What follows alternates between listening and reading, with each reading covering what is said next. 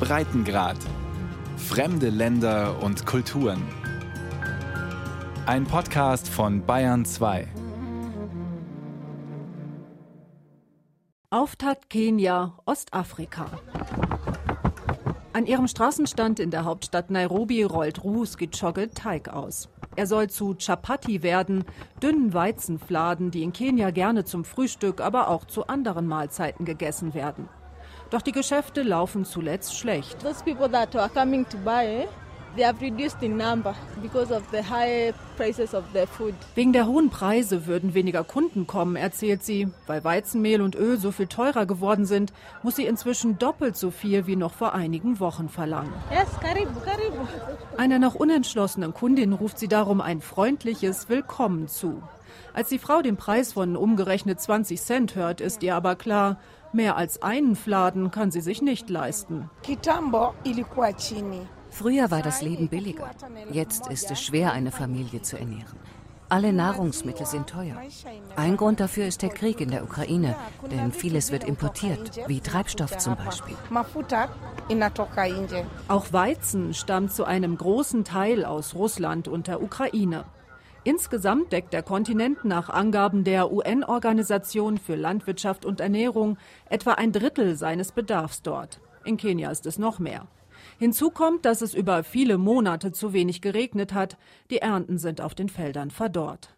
Der Sprecher des Welternährungsprogramms in Deutschland, Martin Rentsch, befürchtet, dass in dieser Situation Unruhen ausbrechen könnten. Weil natürlich Hunger auch immer eine ganz große destabilisierende Wirkung hat und das ja auch politische Konsequenzen nach sich zieht. Wir wissen aus der Vergangenheit, aus den Ländern Nordafrikas, wie das eben zu Konflikten führen kann und was sich die Welt momentan überhaupt nicht leisten kann, sind einfach viel mehr Konflikte. Nordafrika. Steigende Lebensmittelpreise waren vor elf Jahren unter anderem in Tunesien der Zündstoff für die Revolution, den sogenannten arabischen Frühling. Der kleine nordafrikanische Staat bezieht bis zu 60 Prozent seiner Weizenimporte aus der Ukraine und Russland. Deshalb macht sich der Krieg in Tunesien auch in Supermärkten und Bäckereien bemerkbar. Schon Anfang März spürten Kunden das tagtäglich, auch weil viele aus Panik Hamsterkäufe tätigten, wie diese Frau damals dem ARD-Studio Nordwestafrika erzählt, als sie aus einem Supermarkt in der Hauptstadt Tunis kommt. Gerade haben sie Couscous aufgefüllt. Zucker und Reis gibt es quasi nicht. Aber irgendetwas findet man. Sie füllen auf und dann ist es gleich wieder weg. Ich komme jeden Tag her, das heißt, ich sehe das. Sie füllen auf und dann leert es sich komplett. In der Hauptstadt Tunis sei die Situation noch erträglich. In anderen Regionen stünden die Menschen stundenlang Schlange vor Bäckereien. Sagt Shiheb Nasser. Nasser kommt aus Dus, einer Kleinstadt am Rande der Wüste, und hatte einen Haushaltsbedarf Großhandel. Das Mehl wird nur auf dem Schwarzmarkt verkauft.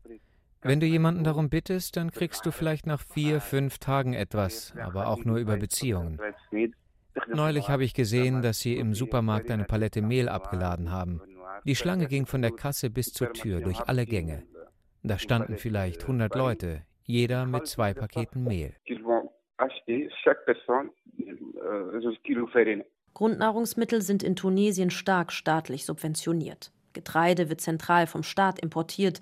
Ausländische Marken werden als Luxusgüter eingestuft und sind durch hohe Zölle für viele Verbraucher in Tunesien zu teuer. Schon vor dem Krieg in Europa sei die tunesische Regierung nicht mehr in der Lage gewesen, eingehende Weizenlieferungen zu bezahlen. Berichtet auch der spanische Abgeordnete Javier Nat bei einer Sitzung des Außenausschusses des Europaparlaments. La Unión Europea tuvo que pagar dos barcos de trigo Die Europäische Union musste zwei Weizenschiffe finanzieren, weil Tunesien kein Geld hatte, um diesen Weizen zu bezahlen.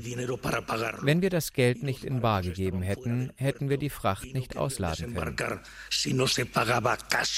Ende 2021 liegen zwei Containerschiffe mit einer Getreidelieferung wochenlang vor der tunesischen Küste.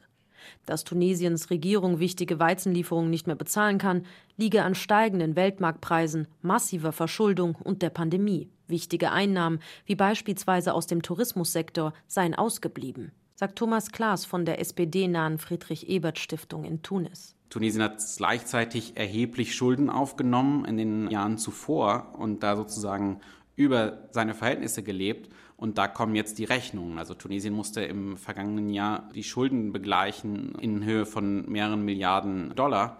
Und das hat zum erheblichen Druck auf die tunesischen Währungsreserven geführt. Und da ist dann oft einfach wahrscheinlich nicht mehr genug da, um Rechnungen für die Schiffe, die ankommen und äh, die Nahrungsmittel oder Düngemittel reinbringen, um das schnell und gut zu begleichen. Laut Thomas Klaas muss Tunesien seinen Agrarsektor umbauen, mehr für den heimischen Bedarf produzieren. Und das alles effizienter als bisher. 80 Prozent seines Wassers beispielsweise nutze das kleine nordafrikanische Land allein für die Landwirtschaft. Um Tunesiens Landwirtschaft umzubauen, braucht es politischen Willen. Den gibt es zurzeit nicht. Politisch ist das Land gelähmt. Präsident Kais Said, der im Sommer 2021 die Regierung entmachtet hat und de facto allein regiert, beschäftigt sich zurzeit eher damit, den Machtapparat des Staates umzubauen. Für die meisten Tunesier ist das nicht das drängendste Problem. Eine fragile Wirtschaft, hohe Arbeitslosigkeit und nun auch noch Probleme, Grundnahrungsmittel zu kaufen. Ein Pulverfass. Sahel, Westafrika. Subventionen müssten sich Staaten, die sich in einer Wirtschaftskrise befinden, aber auch erst einmal leisten können, sagt Aber Efeta, Sprecherin des Welternährungsprogramms WFP. The focus uh, of putting money back into subsidizing food Lebensmittel zu subventionieren bedeutet in Zeiten wirtschaftlichen Niedergangs, dass Ressourcen in Subventionen fließen und nicht in Entwicklung. Ein Teufelskreis sei das, sagt Aber Efeta, denn der Hunger berge politische Risiken. Es wird immer die Sorgen geben, dass Nahrungsmittelkrisen und Hunger das Risiko politischer Unsicherheit und für Konflikte erhöhen wird. Mali, Tschad, Burkina Faso, Niger. Besonders Staaten in der sogenannten Sahelregion rund um die Sahara-Wüste sind von den Auswirkungen des Ukraine-Kriegs betroffen. Das sagt auch Jan Sebastian Friedrich Rust von der Hilfsorganisation Aktion gegen den Hunger. Auch wir sind natürlich an Weltmarktpreise gebunden und Preissteigerungen bei Öl beispielsweise führen zu einer Preissteigerung von therapeutischer Fertignahrung, die wir einsetzen, um akut mangelernährte Kinder zu behandeln. Klartext, wir können Kinder, die akut vom Hungertod bedroht sind, mit den vorhandenen Mitteln teilweise einfach nicht behandeln. Das UN-Welternährungsprogramm schätzt nun, dass aufgrund der Auswirkungen des Ukraine-Kriegs allein in Westafrika sieben bis zehn Millionen mehr Menschen von Ernährungsunsicherheit betroffen sein könnten. Hilfsorganisationen haben jüngst bereits Alarm geschlagen. Demnach seien in Westafrika insgesamt bis zu 38 Millionen Menschen von Hunger bedroht. Die schlimmste Nahrungsmittelkrise seit zehn Jahren. Wir hören auch von dramatischen Situationen, wo, wo Familien ihre Töchter früh verheiraten müssen, weil das der einzige Weg ist, um finanziell die Familie ähm, über Wasser zu halten. Ich möchte auch nochmal darauf hinweisen, dass es ja auch 2008 in der Sahelregion bereits enorme Preissteigerungen gegeben hat äh, bei Grundnahrungsmitteln und es damals zu wirklichen Hungerrevolten, wie wir das nennen, gekommen ist. Und auch jetzt ist das Risiko ganz real. Und da ist es auch wichtig, dass die EU und dass Deutschland versteht, dass das auch politische Risiken mit sich birgt. Der nächste Flüchtlingszustrom, auch aus der Sahelregion, ist vorprogrammiert, wenn wir jetzt nicht handeln. Drohen Hungerrevolten? In verschiedenen Staaten hat es immerhin schon Demonstrationen gegen die Preissteigerungen gegeben. Der Sahel-Experte der International Crisis Group, Richard Mansrief, sagt, der Zusammenhang zwischen Brotpreisen und politischen Machtkämpfen sei extrem schwer zu fassen. We know that the links between inflation and political instability are very, very hard to be clear about, very hard to establish. Die Zusammenhänge zwischen Inflation und politischer Instabilität sind sehr schwer zu belegen. Es gibt eine sehr hohe Widerstandskraft in den afrikanischen Gesellschaften. Und die Gründe für Gewalt und Unruhen liegen oft nicht in der Sorge um die nackte ökonomische Existenz. Viele Staaten im Sahel kämpfen jetzt schon gegen Vielfachkrisen. Hier braut sich ein gefährlicher Cocktail zusammen zwei Jahre Auswirkungen der Pandemie, zusätzlich noch die Folgen des Klimawandels. Ethnische Konflikte und der sich ausbreitende islamistische Terror im Sahel führen bereits seit Jahren zu Tausenden Toten und Millionen von Vertriebenen. Auf dem afrikanischen Kontinent fliehen insgesamt mehr und mehr Menschen vor Gewalt und Terror. Und auch der Hunger treibt viele in die Flucht. Somalia, Krisenland in Ostafrika. In einem Krankenhaus der SOS Kinderdörfer in der Hauptstadt Mogadischu werden Neuankömmlinge registriert. Seit Wochen werden es immer mehr, die hier mit ihren Kindern Hilfe suchen. So wie Hassan Ali, der mit seinem Sohn auf einem Bett sitzt und auf Behandlung wartet. Der Kleine ist genau wie sein Vater abgemagert. Ich bin aus dem Süden hierher gekommen. Meinen Kindern geht es schlecht, weil sie unterernährt sind. Ich bin Landwirt, aber ich hatte nichts mehr, was ich ihnen zu essen geben konnte. In Somalia sind mehrere Regenzeiten in Folge ausgefallen. Die Vereinten Nationen sprechen von der schlimmsten Dürre seit vier Jahrzehnten. Betroffen sind auch die Nachbarländer Kenia und Äthiopien. Mehr als 18 Millionen Menschen sind je nach Schätzungen der UN inzwischen auf Nahrungsmittelhilfen angewiesen. Doch es fehlt an Mitteln, um sie zu versorgen, klagt der Sprecher des Welternährungsprogramms für Somalia, Petrok Wilton. Food prices in Somalia were already skyrocketing due to failed harvests. Die Nahrungsmittelpreise in Somalia sind wegen der ausgefallenen Ernten sowieso schon durch die Decke gegangen. Der Ukraine-Krieg könnte die Lage verschärfen. Somalia ist bei seinen Weizenimporten stark von der Schwarzmeerregion abhängig. Die Preise für dieses Grundnahrungsmittel sind auf dem Weltmarkt gestiegen. Auch der Transport kostet mehr. Das Geld, das zur Verfügung steht, reicht darum für weniger Nahrungsmittel. 2011 starben etwa eine Viertelmillion Menschen in Somalia an Hunger. Danach wurden Frühwarnsysteme installiert, die solche Katastrophen verhindern sollten. Sie halfen, als 2017 wieder Ernten ausfielen. 2011 hat der Welt eine schmerzhafte Lektion erteilt. Viele Menschen haben nicht überlebt, vor allem Kinder. 2017 waren wir vorbereitet und haben schnell genug reagiert.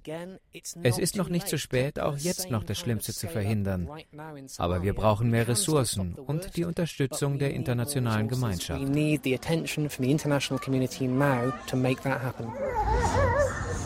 Vor der Klinik in Mogadischu werden die Kinder in einer hängenden Plastikwanne gewogen, um festzustellen, ob sie ambulant behandelt werden können oder eingewiesen werden müssen.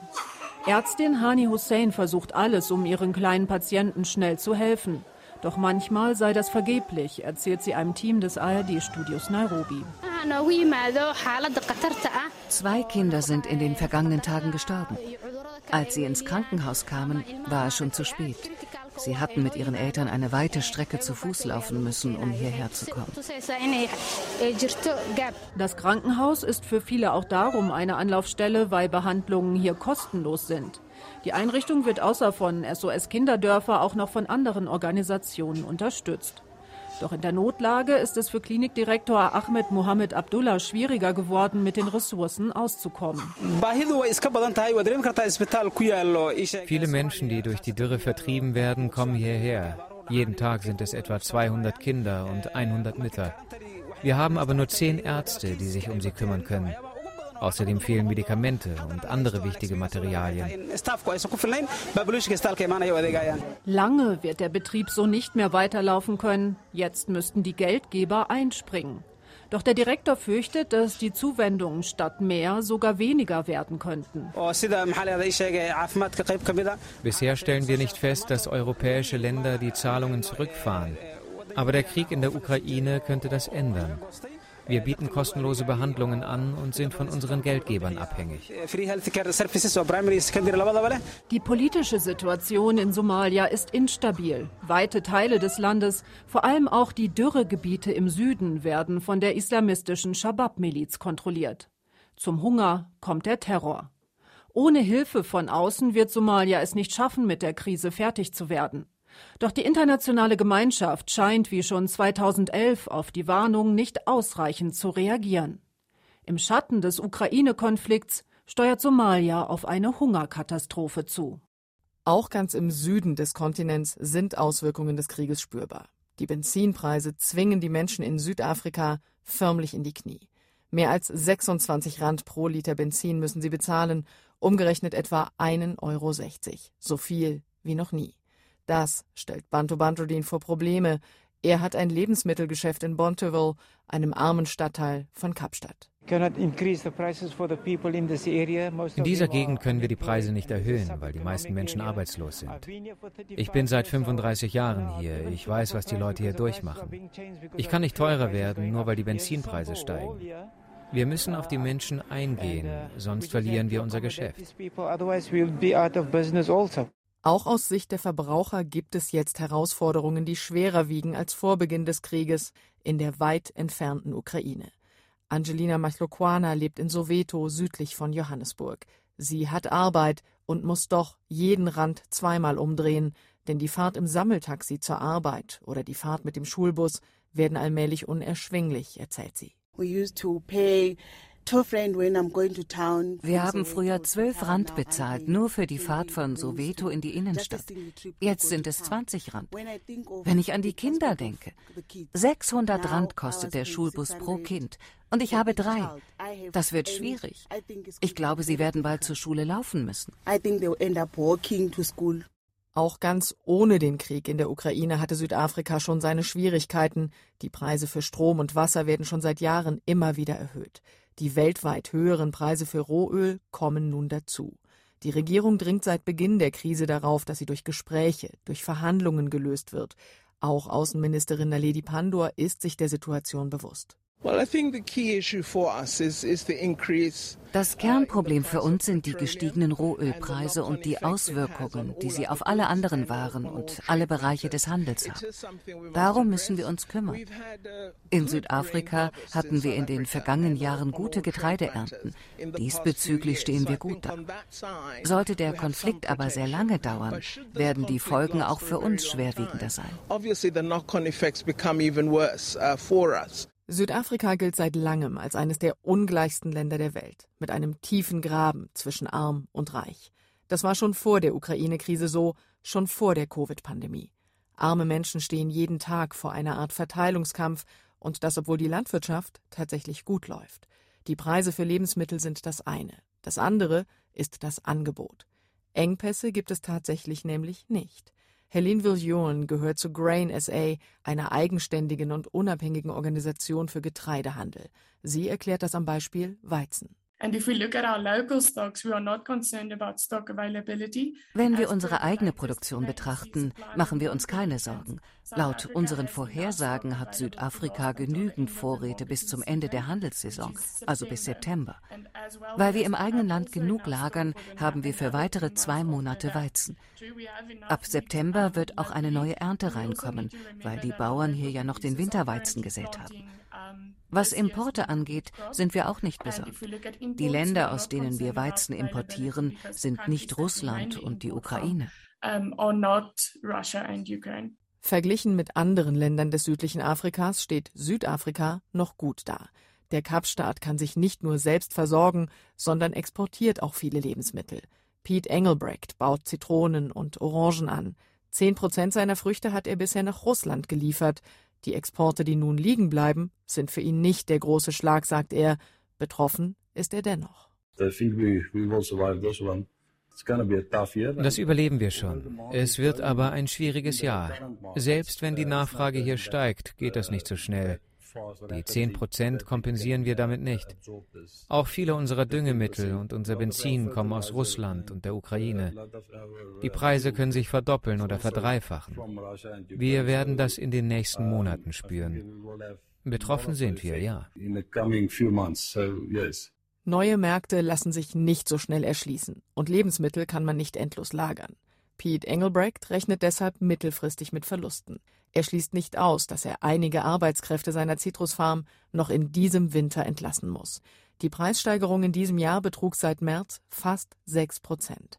Selbst wenn die Sonnenblumen direkt in Südafrika angebaut und das Öl auch im Land gepresst und abgefüllt wird, müssen Verbraucher dafür mehr zahlen.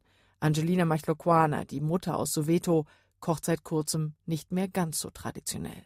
The food has gone up everything when you get to the shops. Lebensmittel sind teurer geworden. Im Laden kostet alles mehr, viel mehr als vorher. Die Preise für Speiseöl sind so hoch. Für 100 Rand haben wir früher zwei Liter Öl gekauft. Jetzt bekommen wir dafür nur noch einen Liter. Das ist doch verrückt.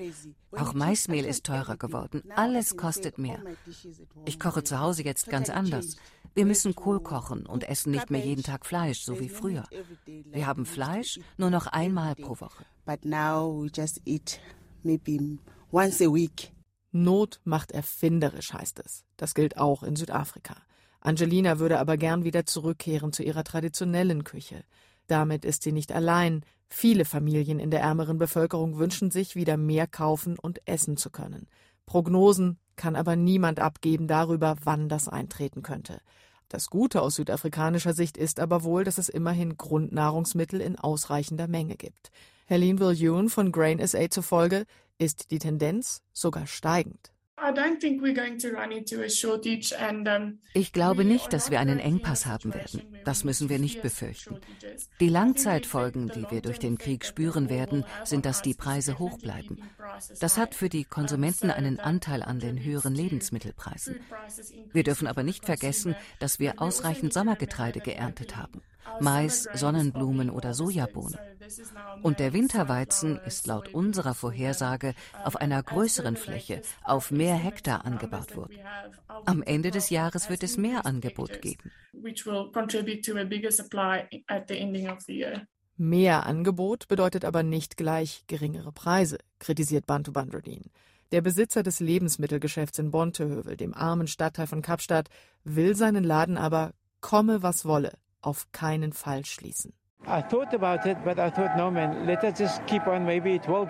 Ich hatte den Gedanken schon, dachte dann aber, nein, vielleicht wird es ja wieder besser. Ich hoffe wirklich, dass es so kommt. Ich gebe nicht auf und versuche bei den Menschen zu bleiben, für die es schwierig ist. Ob Afrika oder Europa, auf beiden Kontinenten versuchen Staaten, sich unabhängiger zu machen von überlebenswichtigen Importen. Das könnte zumindest in einem Bereich für afrikanische Staaten eine Chance sein. Energie. Wir werden Senegal auch im Rahmen der G7 weiter unterstützen und natürlich vielleicht auch im Rahmen einer Klimapartnerschaft. Das sagt Bundeskanzler Olaf Scholz bei seinem Amtsantritt in Afrika Ende Mai. Seine erste Station Senegal. Senegal hat das, wonach Deutschland gerade weltweit sucht: Gas und Senegal will ab Herbst 2023 Flüssiggas, sogenanntes LNG, exportieren. Auf die Frage eines Reporters, ob er das auch nach Europa liefern würde, sagte Präsident Sall, bei dieser Frage könne er vor Freude Luftsprünge machen. Kein Wunder, denn das Erdgasfeld vor der Küste könnte Senegal große Einnahmen bescheren. Aber nicht nur das, sagt Jean-Charles Biagui, Politikwissenschaftler an der Universität von Dakar. Es ist nicht nur ein großer finanzieller Glücksfall für Senegal, sondern auch aus strategischer Sicht. Damit lassen sich die Energiequellen des Senegals diversifizieren. Und das ist wichtig. Schließlich haben wir viele Schwierigkeiten bei der Energieerzeugung, insbesondere beim Strom. Euh, so geht es auch anderen afrikanischen Staaten. Europas neuer Energiehunger könnte auch afrikanische Staaten krisensicherer machen. Viele afrikanische Energieprojekte nehmen durch den Krieg in der Ukraine Fahrt auf und rücken in Europas Blickfeld. Doch bis mehr afrikanisches Erdgas, der erste grüne Wasserstoff oder Solarenergie aus der Sahara nach Europa fließen, wird es dauern. Ganz Afrika spürt die Auswirkungen des Krieges in der Ukraine, auch wenn diese weit entfernt ist. Selbst Länder, die sich in der Vollversammlung der Vereinten Nationen nicht ausdrücklich gegen Russland gestellt haben, hoffen, dass es bald wieder Frieden gibt.